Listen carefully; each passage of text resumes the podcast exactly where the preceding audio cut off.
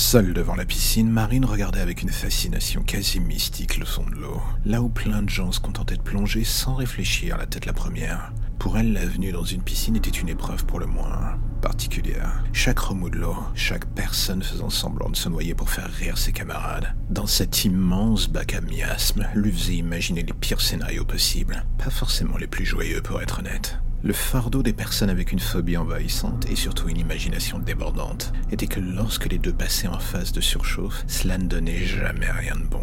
En l'occurrence des années de traumatisme qu'elle jugeait pour le moins inutiles avec le recul. Elle voulait se soigner et se débarrasser de ce poids. Et aujourd'hui elle avait l'intention de combattre le feu par le feu.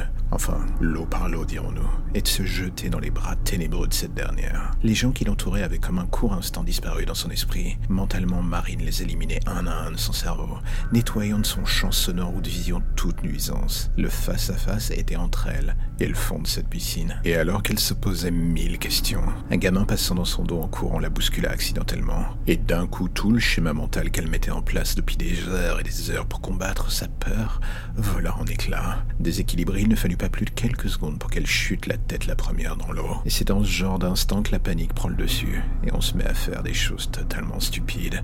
Dans le cas présent, paniquée, Marine sentait sa cage thoracique se comprimer alors qu'elle s'enfonçait dans les fonds de l'eau, comme si d'un coup quelque chose l'entraînait dans les profondeurs de la piscine. Et quand je dis profondeur, je parle de celles qui n'ont plus rien à voir avec une piscine de quartier. Et en regardant en direction de son pied, Marine vit que quelque chose y était enroulé, et sa panique monta de quelques étages supplémentaires en réalisant que cette chose, c'était une tentacule. Elle lutta un court instant pour remonter à la surface, un moment où tout se mit à devenir flou dans son regard.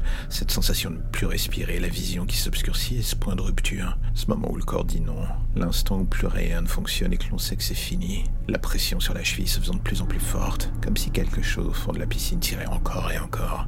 Cette chose voulait son dû. Et cette dernière image que l'on voit avant de fermer les yeux, cette mâchoire gigantesque au milieu de cette masse sombre. Et d'un coup, tout est fini. Plus rien. Le silence. Des secondes qui passent où le bruit de votre cœur s'éteint au fur et à mesure, lentement, mais sûrement. Et d'un coup, un choc, un autre et encore un autre. Marine rouvre les yeux. Posée sur le bord de la piscine, on l'a sortie de l'eau manu militare. Le massage la ramène à la vie, lentement. Mais au bout de quelques minutes, elle reprend enfin ses droits. Le cœur rebat. Est-ce que tout cela était un rêve? Elle regarde autour d'elle. Des enfants sont encore dans l'eau. Tout le monde vit sa vie comme si de rien n'était. Et au loin, des pompiers arrivent. Elle a la tête qui tourne et l'envie de vomir.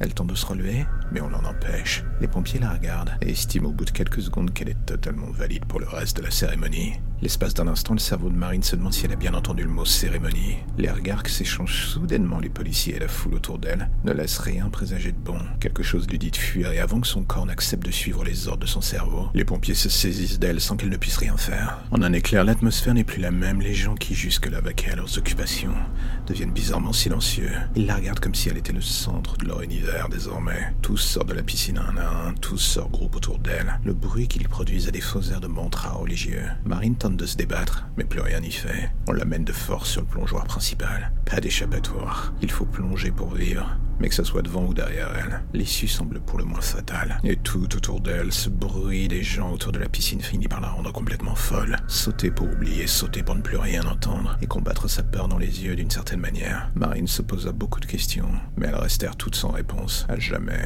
Surtout au milieu d'un bruit assourdissant.